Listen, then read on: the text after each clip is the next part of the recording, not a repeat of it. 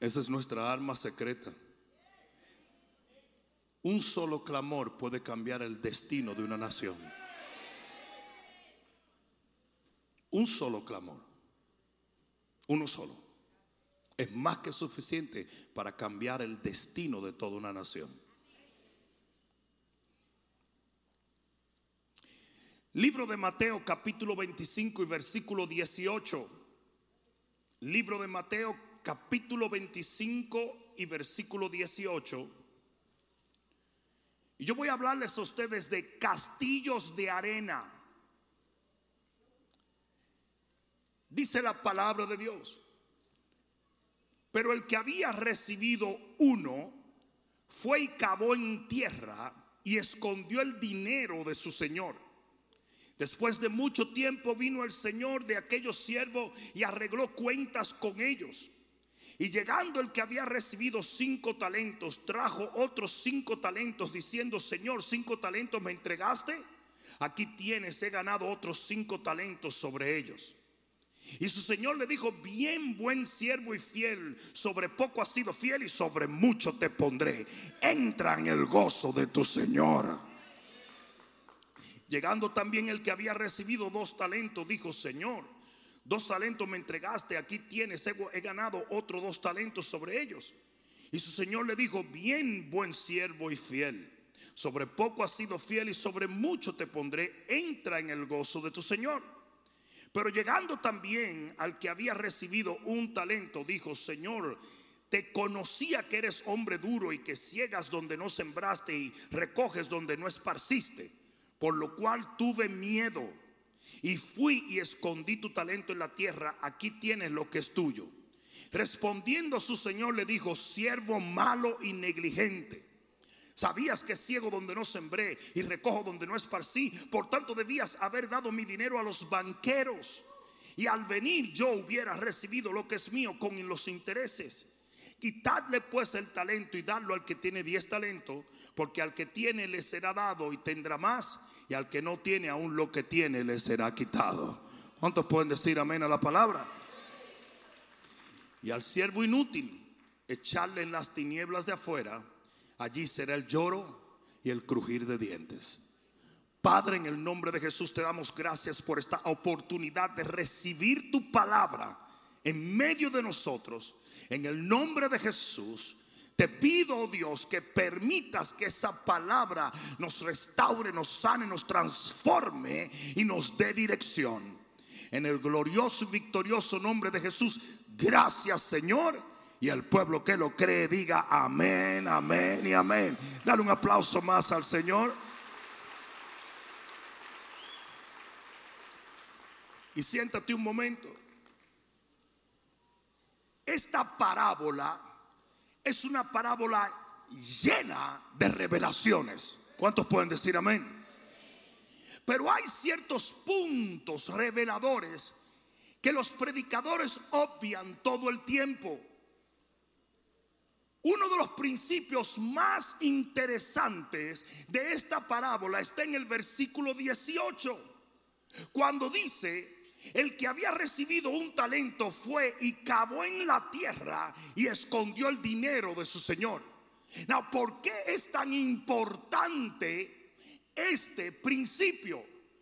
Escucha lo que te voy a decir. Porque ese hombre trabajó duro. Ese hombre se esforzó. Ese hombre cavó en tierra. Ese hombre tuvo que concentrarse en el trabajo. Sin embargo, trabajó mal. Y yo tengo un mensaje para todo aquel que quiera servirle al Señor. Usted tiene que tener cuidado de no estar levantando castillos de arena. Usted tiene que hacer solo y exclusivamente la voluntad de Dios. Porque el hombre puede pasarse la vida entera trabajando sin lograr nada. No, le gustó eso, ¿verdad? No, no, no le gustó. Como decía un predicador, si te pica, arrácate.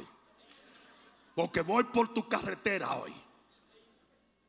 Hay muchísimos cristianos que villanizan a este tipo Sin embargo, todos los días de sol a sol hacen lo mismo. Se pasan el día entero haciendo un montón de cosas que Dios nunca ordenó. No me dejen solo, no me dejen solo hoy, no me dejen solo. Necesito respaldo porque estoy viendo los ojos aquí medio lagrimoso. ¿Sabes por qué pasa esto? Porque muchos cristianos confunden actividad con logro. Muchos cristianos totalmente tienen una relación con Dios distorsionada porque no entienden lo que es la actividad y el logro. Son dos cosas totalmente opuestas. Este hombre se movió, pero se movió mal. Es como, es como aquel hombre que un amigo le dice, oye, tú eres plomero y me dijiste que necesitaba un trabajo. Sí, sí, sí, claro, mira, te voy a dar un trabajo. Tienes que aparecer en, tal casa. Esta es la dirección, tienes que aparecer en tal casa, pero tienes que ir temprano. Tienes que abrir todo el patio de al frente. Tienes que cambiar todas las tuberías que van hacia la casa. Pero usted tiene que estar temprano. Usted oyó lo que le estoy diciendo, que usted tiene que estar temprano, ¿verdad? El tipo a las 5 de la mañana estaba trabajando. Tintan, tintan. Eran las 10 de la mañana y el dueño de la casa sale y le dice, ¿y usted qué está haciendo? Dice, reparando todo eso, dice, pero yo no necesitaba reparación cuando el tipo mira era la casa de al lado. Entonces el tipo trabajó con todo, fue responsable, fue trabajador, llegó temprano, se esforzó, pero trabajó mal. Y usted tiene que tener cuidado si usted no se pasa la vida entera trabajando para Dios y no obtiene ningún logro para Él. Me hubiera encantado que alguien dijera amén allí. En 1 Corintios capítulo 9 versículo 25 Pablo advierte de que él no está golpeando al aire. Eso se llama shadow boxing. Es cuando los boxeadores practican al aire.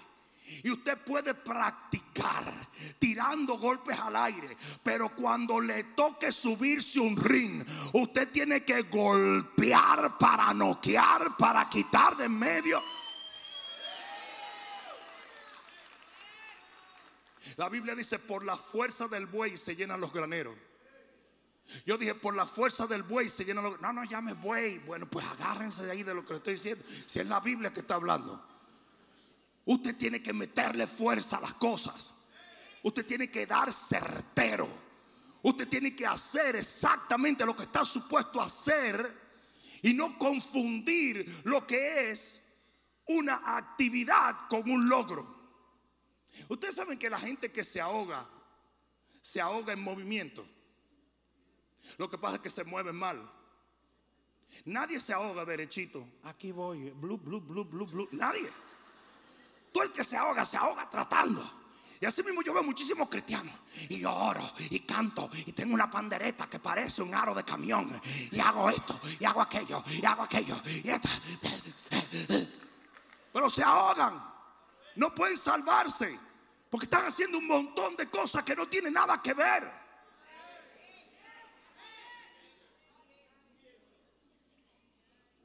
¿Qué es una actividad? Una actividad es permanecer en movimiento. ¿Qué es un logro? Es alcanzar el resultado debido o pertinente.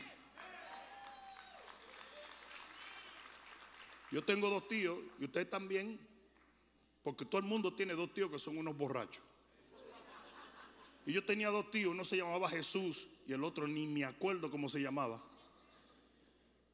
Pero ellos dos que le encantaba pescar.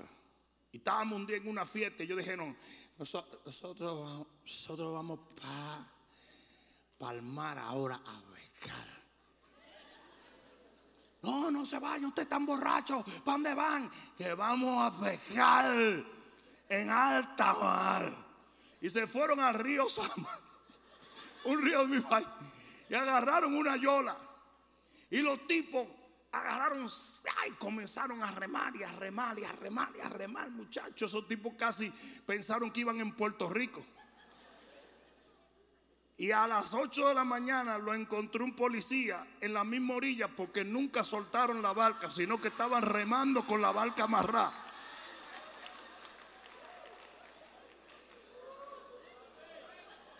Y así mismo hay un montón de cristianos. Usted tiene un montón de actividades, pero ninguna sirve para nada.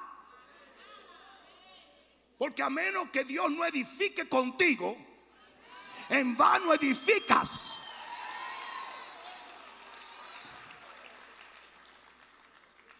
Te voy a leer una escritura interesante. Si quieres buscar allí, segunda de Samuel capítulo 18, versículo 19.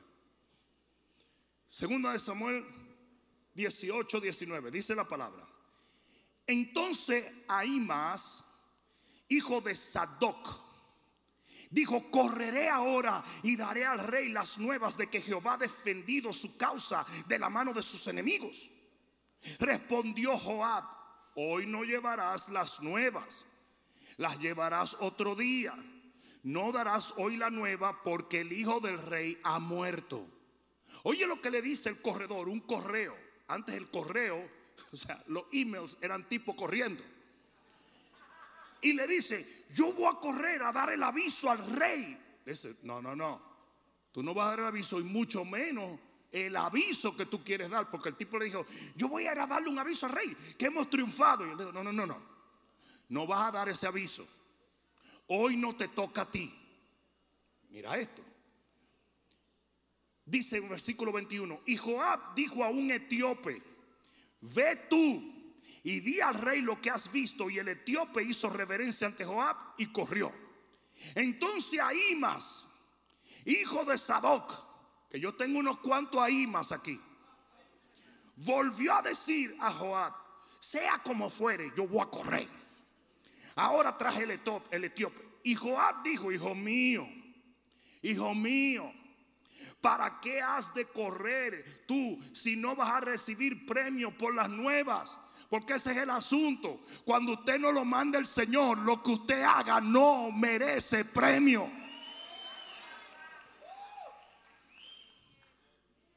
O sea, la cantidad de iglesias que no deben estar abiertas. Ah, me dejaron solo ahora, como que no con ustedes. O sea, la cantidad de cristianos haciendo un montón de bobadas no se someten a una visión, no se someten a un pastor, porque lo que quieren es estar freelancing. Y si no se hace mi idea, yo no estoy con eso. Dice aquí, versículo 23, más él respondió, sea como fuere, yo voy a correr, porque lo que a mí me gusta es correr. Lo que a mí me gusta correr. Yo voy a correr, es como el hámster el hámster está metido en una rueda y dice, ya, ya debo estar llegando a Oklahoma. En el mismo sitio. Porque es una actividad sin logro. Dice, correré. Entonces le dijo, bueno, pues corre, compadre. si eso es lo tuyo, porque eso es lo que hacen los pastores. Bueno, pues dale, chicos. ¿Qué vamos a hacer? Dice, corrió pues Ahimas por el camino de la llanura y pasó delante del etíope. Y David estaba sentado entre las dos puertas, el rey. Y el atalaya había ido alterrado sobre la puerta en el muro. Y alzando sus ojos miró y vio al que corría solo. Y el atalaya dijo luego a voces y lo hizo saber al rey. El rey dijo, si viene solo, buenas nuevas trae, en tanto que él venía acercándose. Vio el atalaya al otro que corría y dio voces el atalaya al portero diciendo, he aquí otro hombre que corre solo. Y el rey dijo, este también es mensajero. Y el atalaya volvió a decir, me parece que el correr del primero es como el correr de Ahimas. Eso es lo que le gusta a la gente en la iglesia. Que me reconozcan aunque no esté haciendo nada bueno. Mira, el que viene corriendo como un desaforado es Ahimas. ¿Qué era lo único que se podía decirle a Ima? Que corría bien. Pero no tenía mensaje. Ni estaba autorizado por Dios. Un montón de gente que lo que quiere es reconocimiento, pero reconocimiento de qué?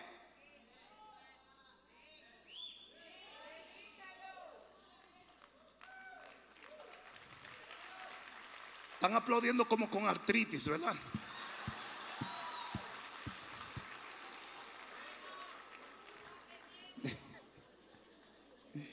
Dijo, y respondió el rey, ese hombre de bien y viene con buenas nuevas. Entonces ahí más dijo en alta voz al rey, paz.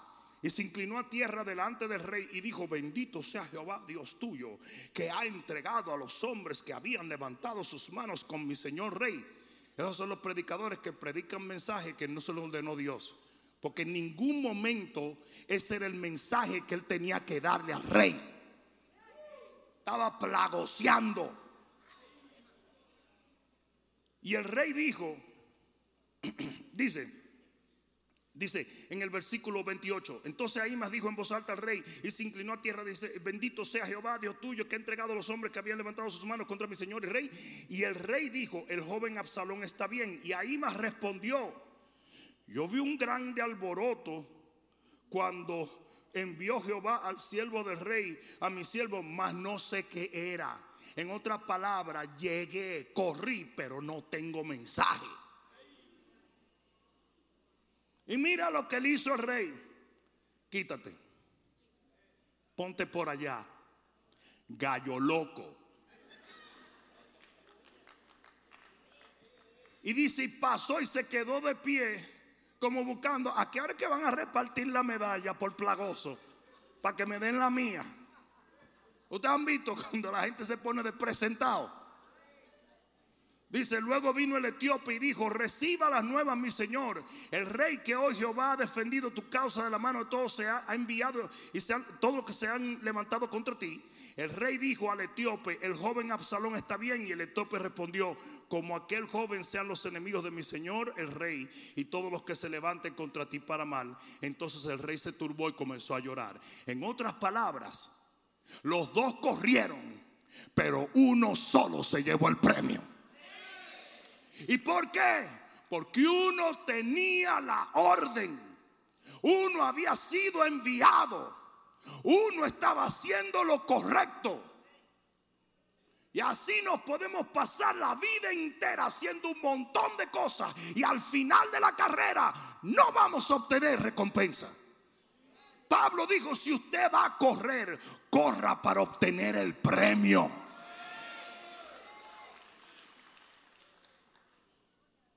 Dile al que está a tu lado, eso es para ti. Eso es para ti. Yo sé que todo el que viene a Cristo quiere servirle. Pero usted tiene que alinearse a ciertas cosas para servirle como tiene que servirle.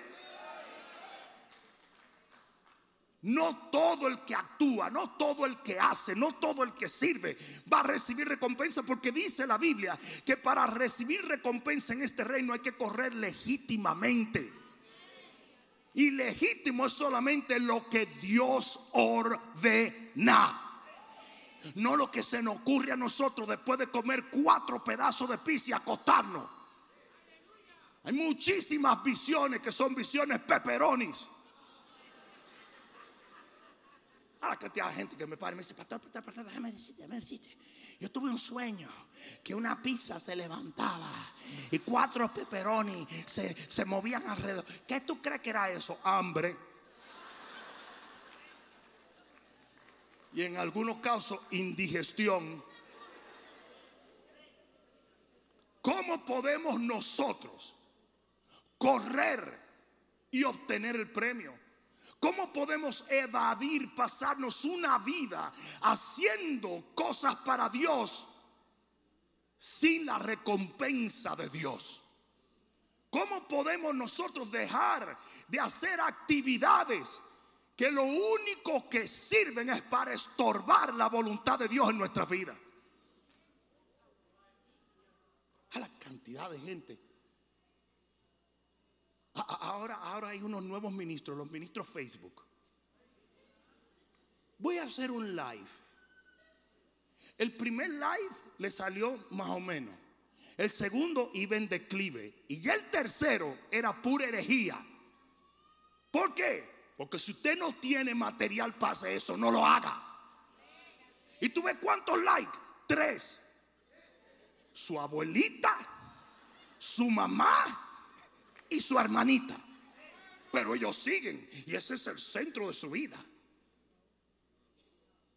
Otro día me dijo un tipo, voy a escribir un libro. Dije yo, bro, yo tengo una plataforma de millones de personas. Tengo 40 años en el ministerio y yo escribí un libro en todos esos años. Y tú que tienes cinco días sirviendo, va a escribir un libro. ¿Qué es lo que esa persona va a hacer? Va a plagiar un montón de libros. Va a googlear un montón de cosas que él no vive. No lo vive. ¿Y sabe cuánta gente va a comprar el libro? Tres. Su abuelita, su mamá y su hermanita otra vez. Porque todo lo que yo hago para Dios es maravilloso. ¿Quién te dijo a ti semejante babosada? Eso igualito todos los caminos conducen a Roma. ¿Quién ha dicho eso? Eso no es la Biblia. Yañe, pastor, pero no nos tire tan duro. Es impresionante. Es impresionante. ¿Cómo podemos nosotros, volviendo al texto de Mateo 25, debemos aprender ciertas lecciones para como ese hombre que tenía ese solo talento, no trabajar y en vez de recibir recompensa, lo que recibió fue juicio? Hay varias cosas. Número uno, usted tiene que buscar banqueros. ¿Cómo? Come todo lo que tú quieras. Pero usted tiene que poner en manos de los banqueros su talento. ¿Quiénes son los banqueros? Los expertos. Eso quiere decir que usted tiene que buscar un hombre, una mujer de Dios que administre el talento que usted tiene para que le saque un mayor rendimiento. Pero ¿saben lo difícil que es encontrar cristianos que se sometan? Eso es casi imposible. Porque por la multitud, por la rebeldía del pueblo, se aumentan los príncipes. Todo el mundo es príncipe. Todo el mundo es, yo soy el jefe. Ustedes saben la cantidad de gente que no pueden ni siquiera mantener una vida en santidad y son pastores. Di que pastores. Con un matrimonio desastroso, con hijos medio locos, con, con una vida desastrosa y quieren ser pastores. Cuando la descripción de los obispos está bien clara en la Biblia. Pero a ellos no le importa eso. Porque después de todo yo lo que tengo es una buena idea. Y toda buena idea es buena. No. No. Usted tiene que poner su talento en manos de los vaqueros. Usted tiene que tener gente que sabe cómo administrar los talentos y le diga, usted no puede hacer esto, usted tiene que hacer esto, usted tiene que ir por aquí, usted tiene que ir por allá. los fariseos eran los peores banqueros porque estaban llenos de religión. Y lo peor que a ti te puede pasar es encontrarte con un fariseo. Porque el fariseo te va a poner cargas que ellos mismos no pueden sobrellevar. Y la gran mayoría de los cristianos están llenos de cargas simplemente porque viven un fariseísmo y no una relación con Dios.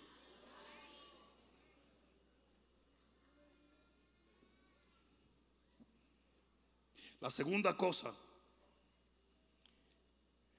no envidies el talento de nadie.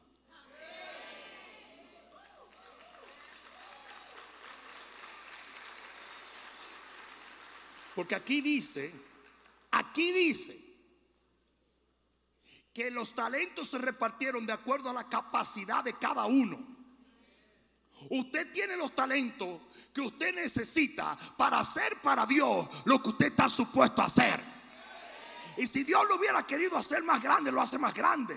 Y si lo hubiera querido hacer más gordo, lo hace más gordo. Y si lo hubiera querido hacer más blanco, lo hace más blanco o más negro. Pero usted es quien usted es. Y Dios te dotó con ciertos talentos. ¿Y sabe dónde empieza el problema? En Instagram. Porque usted está mirando los talentos de otro y dice, como decía aquella alabanza, si yo fuera rico, la, la, la, la, la, la. Está todo el mundo se está, se está volviendo loco con Instagram. Todo el mundo. Y el 90% de las cosas de Instagram son fake. Totalmente fake. Tan fake como los filtros.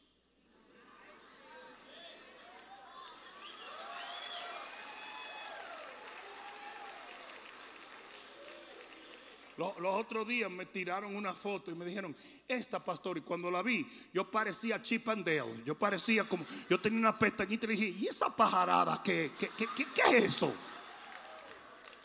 No, pastor, para removerte aquí, removerte. No, no me remueva nada, que ese soy yo. Adiós, ¿qué es eso? Yo vi el otro día un pastor y dije, oh my God. Mira cuánto ha rebajado este tipo, un tipo que tenía una panza, pero una cosa extraordinaria. Y de repente miro el estómago flat y cuando miro el edificio de atrás está doblado así. Y es que le metió un filtro a la panza asquerosa esa que tiene. Y lo llamé. Le dije, tú sabes que eso es una nueva forma de mentira hoy en día. Me dijo, no, tú sabes, todo el mundo lo está haciendo. Y yo, no, pero usted no es cristiano. Eso es una mentira, panzón. Es una locura. Es como si las redes sociales le dieran licencia al cristiano ahora de decir mentira.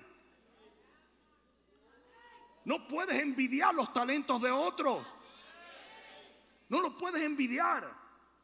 La Biblia dice que no podemos compararnos Imagínate que el tipo, déjame decirte, Dios te va a recompensar de acuerdo a lo que usted está supuesto a hacer. ¿Te diste cuenta que el Señor no reprendió al que tenía dos talentos y trajo cuatro? No. Y también bendijo al otro que trajo más, pero no al que trajo menos, lo maldijo, con excepción del que nunca quiso hacer nada. Entonces usted tiene que entender una cosa, usted se va a recompensar, a usted se le va a bendecir, a usted se le va a premiar por lo que usted hizo con lo que usted estaba supuesto a trabajar. Amén.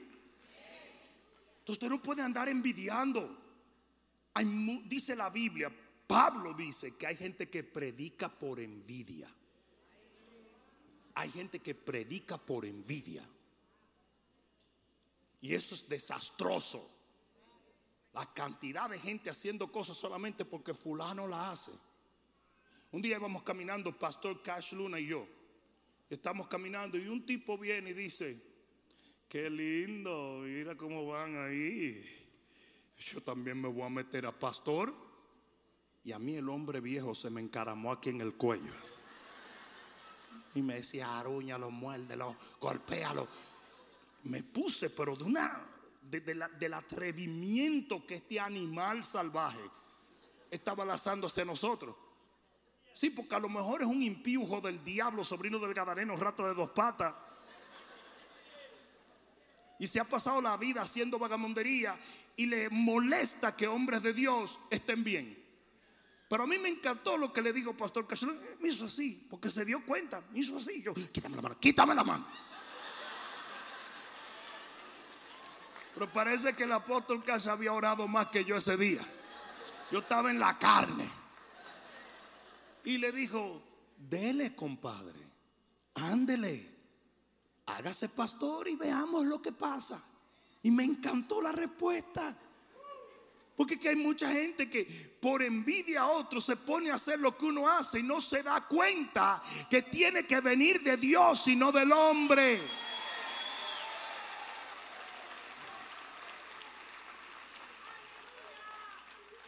Amén.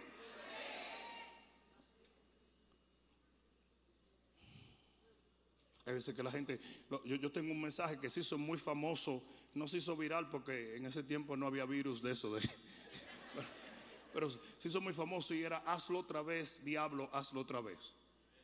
Es un mensaje que voló por todos los lugares de Latinoamérica, de Europa, todos sitios.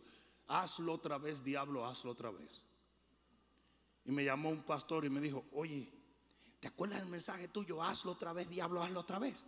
Digo yo, claro, ¿Cómo no? Esa palabra me la dio Dios hace muchos años. Yo traté de predicarlo. Digo yo, pero ¿cómo así? Yo traté de predicarlo y el diablo me la hizo. Me salió horrible, se me confundió todo. Casi me botan por hereje. Ese es el problema. Muchísima gente lo que tiene es envidia de lo que tiene el otro. Envidian las posiciones, envidian los talentos, envidian la unción, envidian un montón de cosas. Eso no te va a llevar a nada bueno. Usted tiene que hacer lo que usted está supuesto a hacer, donde lo está supuesto a hacer, con las herramientas que está supuesto a hacerlo. Amén. ¿Sí o no? La tercera cosa es asegúrate. Asegúrate que lo que haces lo haces en la voluntad de Dios. Asegúrate. Porque dice que en aquel día habrá muchos que dirán, hicimos esto, hicimos aquello. El Señor le va a decir, nunca os conocí. Yo nunca te envié. Yo nunca te ordené hacer eso. Eso es un castillo de arena. Si el Señor le dice a Jonás, Jonás, levántate, toma una barca y vete a Nínive. Y Jonás se levantó, tomó una barca y se fue a Tarsis. Y así mismo hay muchísima gente. Comienzan bien y terminan mal. Porque comienzan a meter de sus ideas cosas que ya no tienen que ver con la orden original de Dios. Dice que, dice que el Señor va a comparar a los que levanten una casa, a los que hacen sus palabras, a uno que lo levanta en la roca y otro que lo levanta en la arena. Y muchos no entienden que para que las tormentas no te derriben, usted tiene que construir en una palabra de la voluntad de Dios. Tiene que ser una palabra de Dios la que te motive a hacer lo que haces. Esta iglesia tiene una visión y la visión es alcanzar al perdido. Y todo lo que nosotros hacemos y nuestros líderes y los miembros de esta iglesia, todo lo que se hace, se hace ventilado a eso que viene como una palabra de la gran comisión. Y por eso viene mucha gente y dice, pastor, eh, yo tengo un don. Yo vine de Jurumucú de los Palotes y quiero hacer eso. Y yo le digo, no, papá, eso no, eso no es para nosotros. Nosotros estamos haciendo lo que Dios nos dijo que hiciéramos. Lo que su palabra ordenó. Usted tiene que aprender a hacer aquello que es la voluntad de Dios. Es obvio que la Biblia nos enseña que existe una voluntad permisible y una voluntad perfecta. La voluntad permisible son cosas que no son malas, pero que no tienen que ver nada con la voluntad perfecta de Dios para tu vida. Y la gran mayoría de los cristianos se regocijan en la vida entera haciendo la permisible y no la perfecta.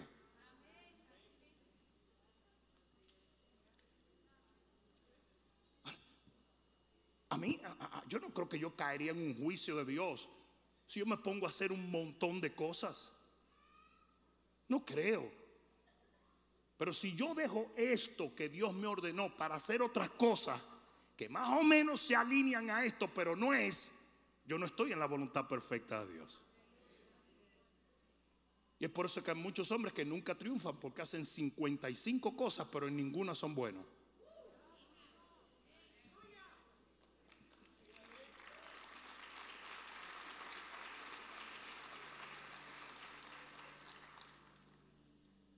¿Sí o no?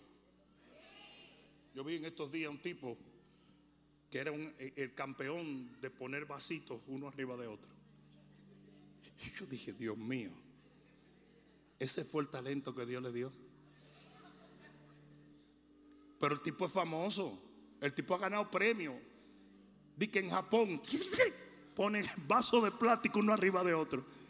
Y el tipo lo tienen volando en primera clase y poniéndolo en hoteles de cinco estrellas por poner vasos uno arriba de otro. ¿Tú te imaginas? Pero eso es lo de él. No sé si me están entendiendo. Eso es de Él.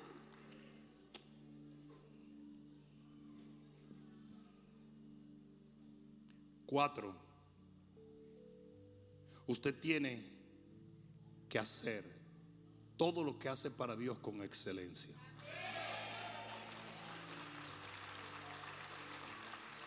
Eclesiastés 9 dice, todo lo tienes que hacer de acuerdo a tus fuerzas. Usted tiene que ponerle ganas, usted tiene que echarle ganas. Cuando usted hace algo para Dios, usted tiene que hacerlo con todo.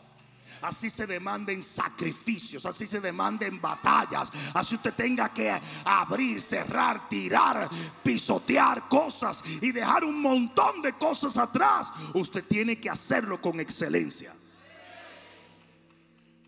Esa es otra cosa. Hay muchísima gente que a menos que no hagan lo suyo, lo que se le ocurrió a ellos, no le echan ganas. O si no lo reconocen, o si no lo aplauden, o si no lo ven, o si no lo tiran, o si no lo jalan.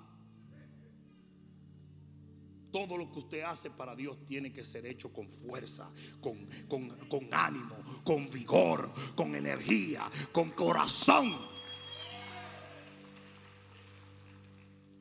Porque un día vamos a llegar a la presencia de Dios y el tipo que aprendió a poner los vasitos de plástico uno arriba de otro va a tener más mérito que usted que Dios le mandó a ganar almas. Porque él hizo un mejor trabajo en aquello que Dios le ordenó a usted. No sé si alguien me está entendiendo. Cinco, tienes que cuidar las inversiones emocionales. Cualquier hombre inversionista te dice, tú no puedes invertir en emoción. Porque el que invierte en emoción invierte mal. ¿Te han visto la gente que dice, a mí siempre me ha gustado el pan? Yo voy a comprar una panadería. ¿Qué tiene que ver que te guste el pan? que tú compres una panadería. No tiene que ver nada. Es una panadería donde tú estás, el negocio más generador de, bienes. De, ¿Cómo se dice? De, de money. De dinero. No, no sé si me están entendiendo. Entonces, fíjate lo, que, lo que la Biblia nos enseña. Un día, David se descalentó. Y voy a a ese tipo. Y vino un tipo y le dijo, jejeje, rey, tú eres un hombre que solo peleas las batallas de Jehová.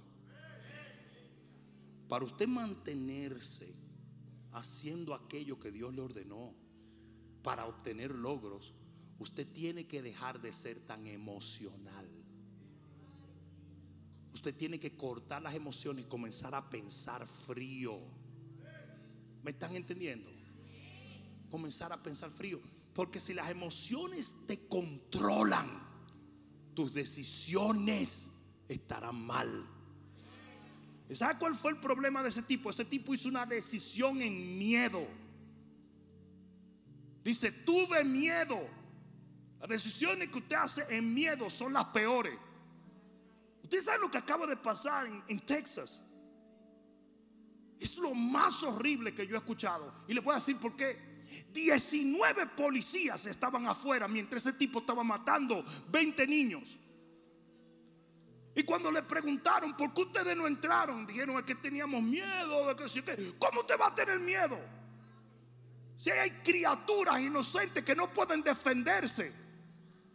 Usted no es policía.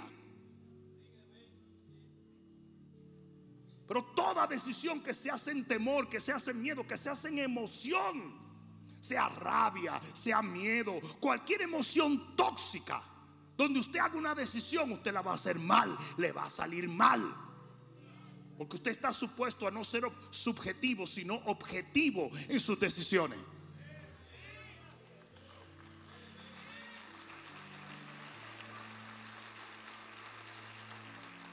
por eso que primero usted usa la cabeza y luego el corazón, no al revés.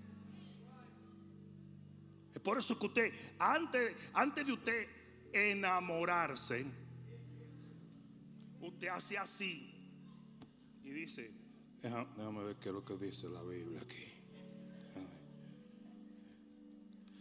Oh, no os unáis a yugo desigual. Ese mequetrefe no es cristiano. No te hagas la gallina loca que tu abuelo, el pastor, ya te lo dijo. Nada más mírale la cara de sobaco inmundo a ese tipo y te darás cuenta que lo único que quiere es morderte para dejarte. Ustedes vieron todas esas traducciones que hay en la Biblia. Ah, no. Ah, no. Pero ¿cuál es la pregunta número uno que le hacen a Bishop? Pastor, aunque no sea cristiano, si es una persona buena de corazón. Pastor, aunque ella no sea cristiana, pero es muy, es muy dada a cosas de Dios, que es bruja.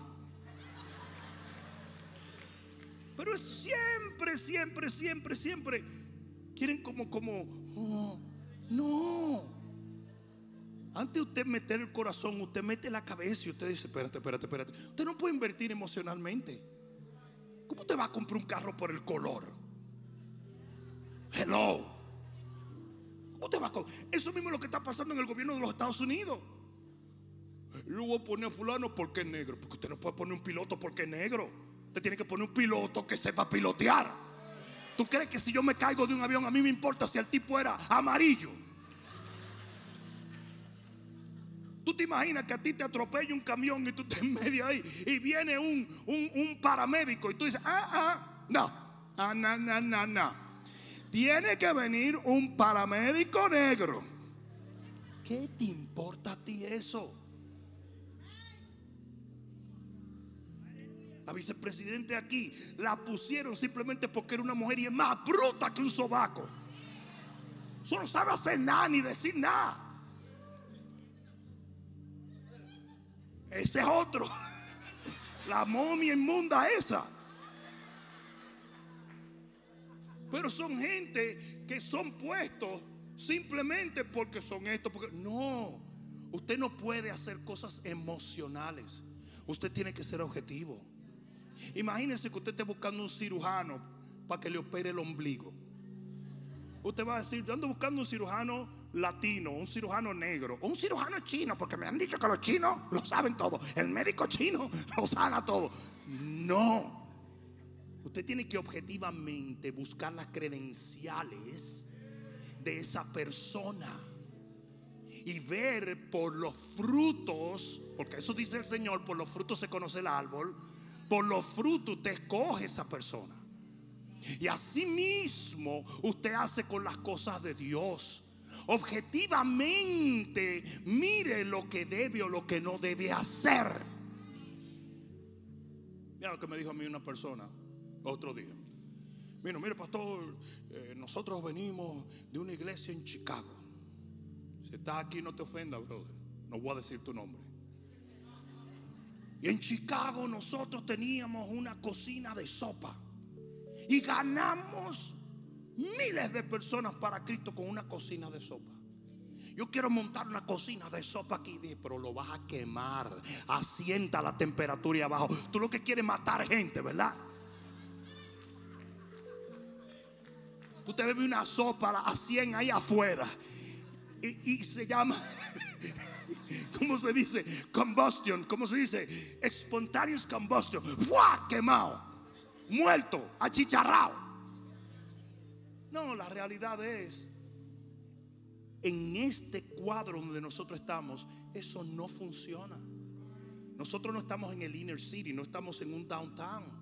Entonces, ¿qué nos dijo el Señor? Comiencen un ministerio de repartir comida. Nos funciona mejor, pero repartir sopa no nos va a funcionar.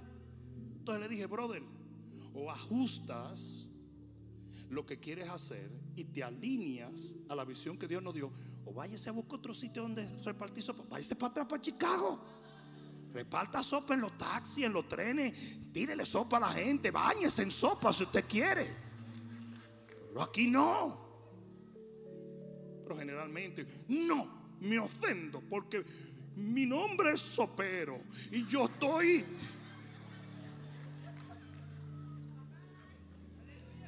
porque son gente emocionales. son gente emocionales. Usted no puede servirle a Dios en ese tipo de emoción. Usted tiene que pensar y tiene que buscar en la palabra y tiene que estar seguro que se origine en la voluntad de Dios y que usted quite el corazón y pone la cabeza. Amén. Y termino con esto. Acepta cosa es, pon tus ojos en algo más allá de lo terrenal. En el libro de Hebreos, en el capítulo 11 y en el versículo 24, mira lo que dice la palabra. Por la fe Moisés, hecho ya grande, rehusó llamarse hijo de la hija de Faraón, escogiendo antes ser maltratado con el pueblo de Dios que gozar de los deleites temporales del pecado, teniendo por mayores riquezas el vituperio de Cristo que los tesoros de los egipcios, porque tenía puesta su mirada en el galardón. Usted tiene que aprender a hacer aquello que le promete una recompensa eterna y no una recompensa terrenal.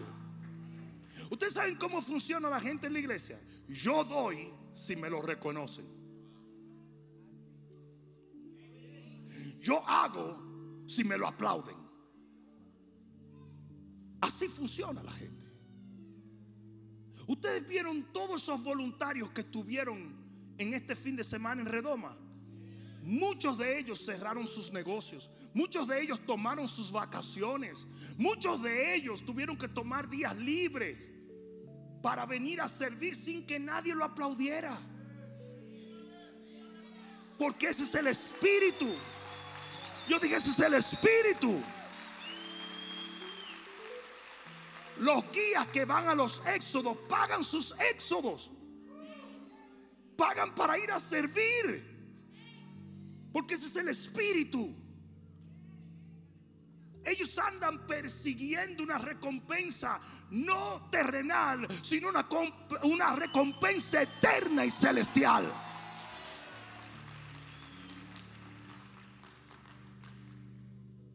Entendió esto?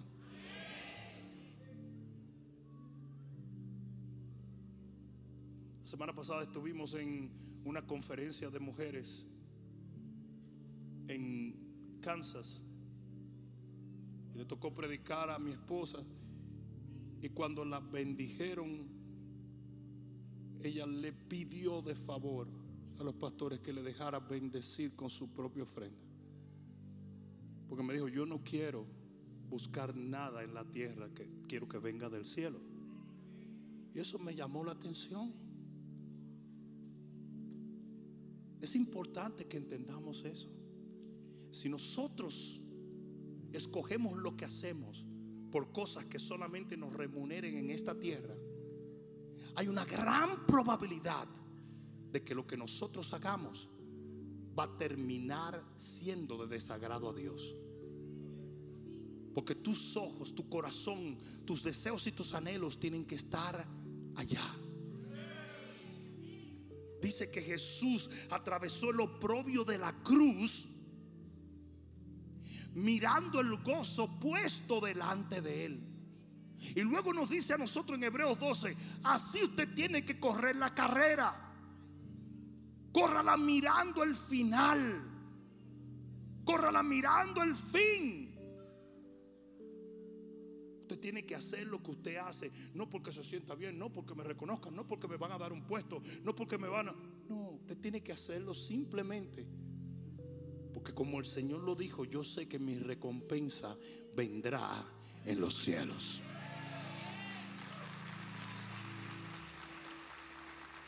Ponte de pie, por favor.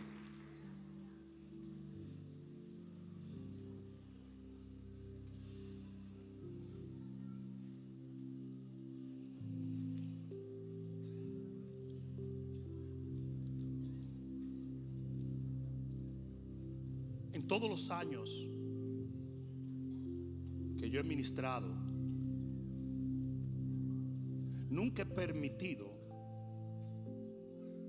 que la ofrenda se convierta en un issue. Todos los conferencistas y todos los predicadores tienen su write-off. Esto es lo que yo recibo.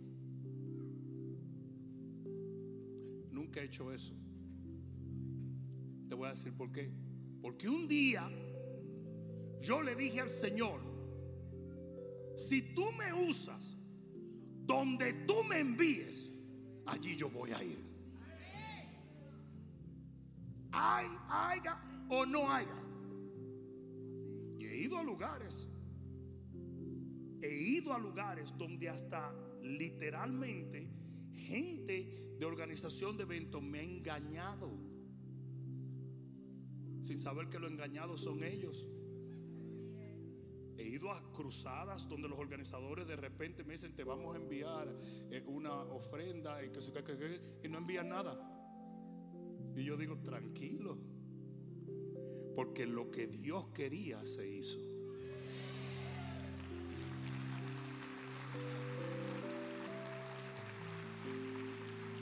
Y después voy a otro sitio y me bendicen tres veces.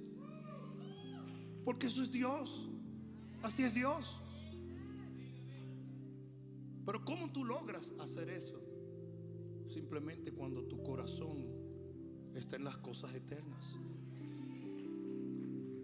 ¿Cuál es mi mensaje para ti, iglesia, hoy? No te conformes con hacer. Tienes que hacer dentro de su voluntad.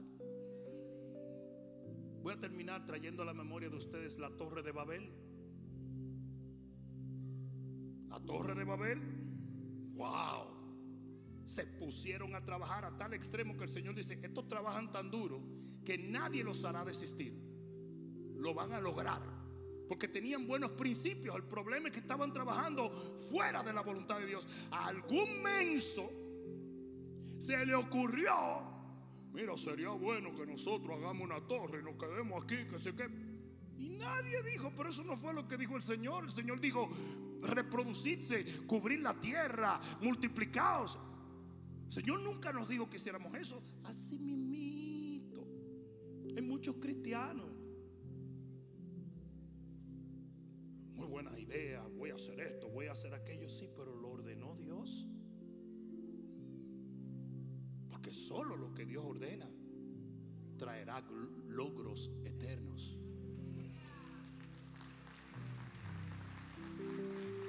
Si se lo vas a dar, dáselo fuerte.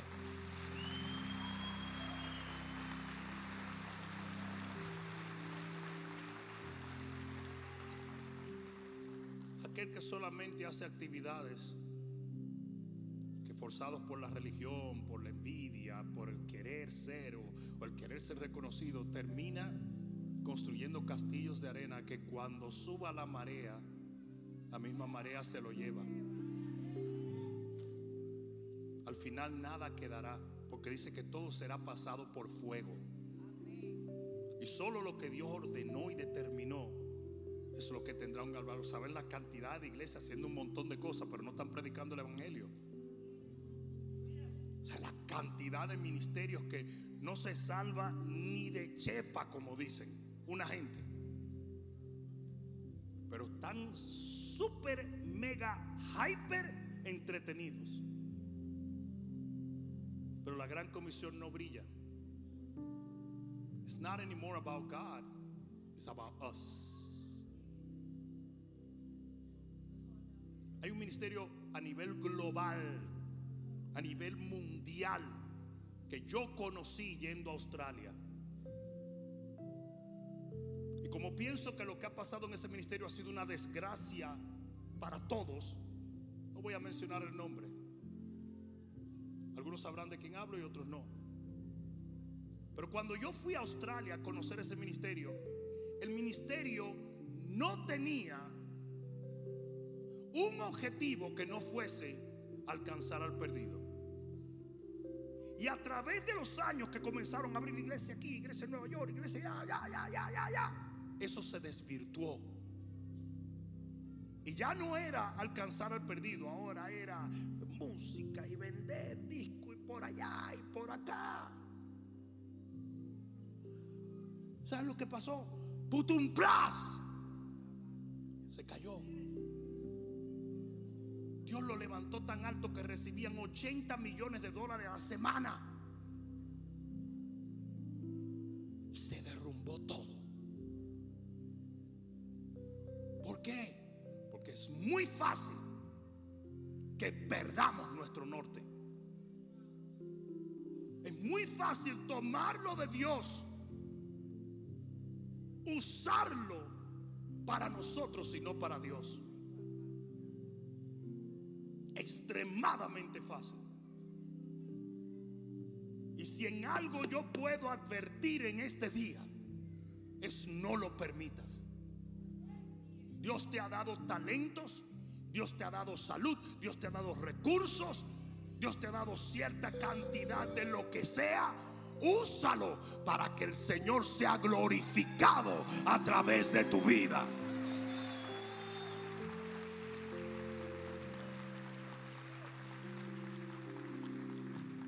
Te lo voy a dejar mientras oramos para terminar.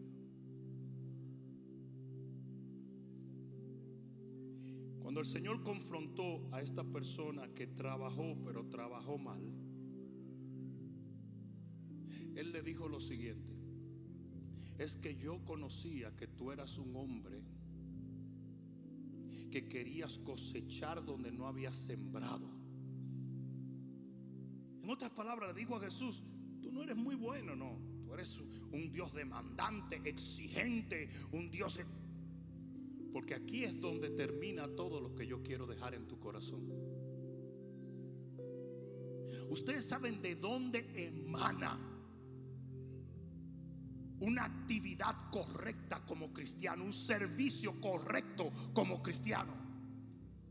¿De dónde parte el que nosotros le sirvamos al Señor como debemos, cuando debemos, de la manera que debemos? todo parte de que nosotros estemos enfocados y enamorados de Jesús.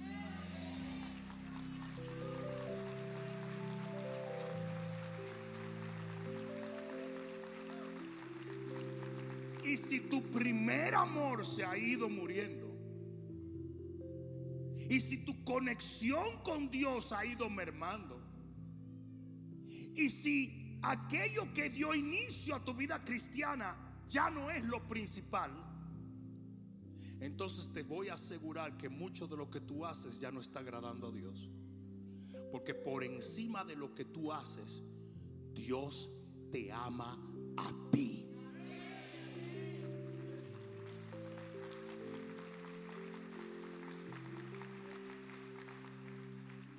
Muchos de nosotros tenemos que volver al primer amor.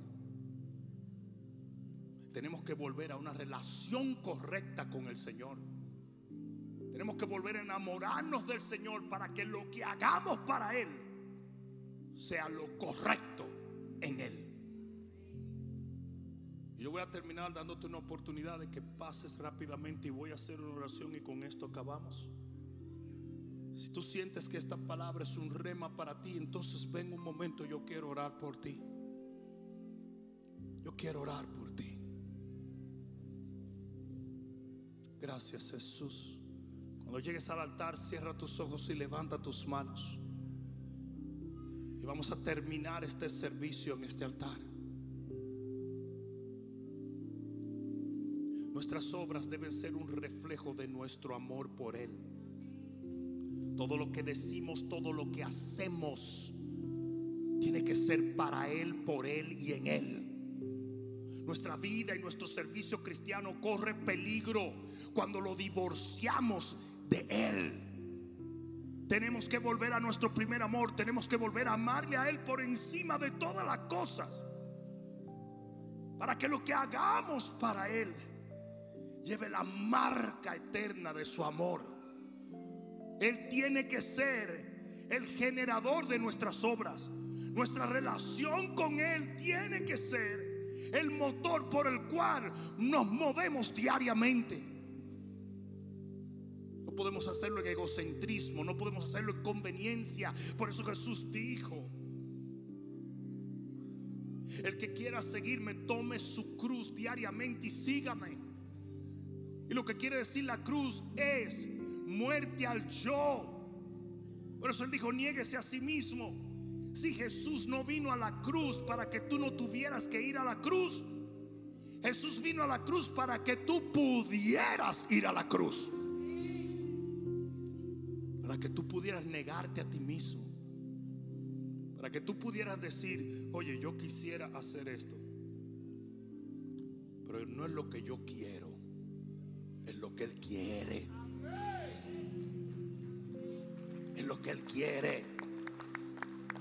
Y aunque mi carne esté ansiosa por hacer esto, aunque yo quisiera hacerlo, no lo voy a hacer. Porque yo soy uno que solamente pelea las batallas del Señor. No nos pasemos la vida trabajando por algo que no tendrá una recompensa eterna. Hagamos solamente aquello que producirá gloria eterna. Levanta tus manos al cielo. Padre, yo te doy las gracias por esta palabra. Y te bendigo en este día, Señor, reconociendo que en momentos hemos actuado, hemos planeado, hemos anhelado cosas que no son tuyas. Y te pedimos, oh Dios, cambia nuestro corazón, quita toda escama de nuestro corazón y ayúdanos a enfocarnos en ti. Queremos volver al primer amor, queremos servirte como una vez prometimos, queremos hacer solo lo que agrada tu voluntad. En este día te pedimos perdón si hemos actuado, decidido, vivido egoístamente. Y te pedimos, oh Dios, trata con nosotros. Trata con nosotros. Yo quiero que allí donde tú estás, tú le digas, Señor Jesús, perdónanos cuando hemos vivido para nosotros y no para ti. Hoy pedimos que tú nos des un anhelo y ese anhelo es servirte a ti. Queremos hacer lo que está en tu voluntad perfecta para nuestras vidas. Heme aquí, oh Dios úsame, úsame, úsame para tu gloria y para tu honra. En el nombre de Jesús. Gracias, oh Dios. Amén, amén y amén. Hacelo bien fuerte al Señor.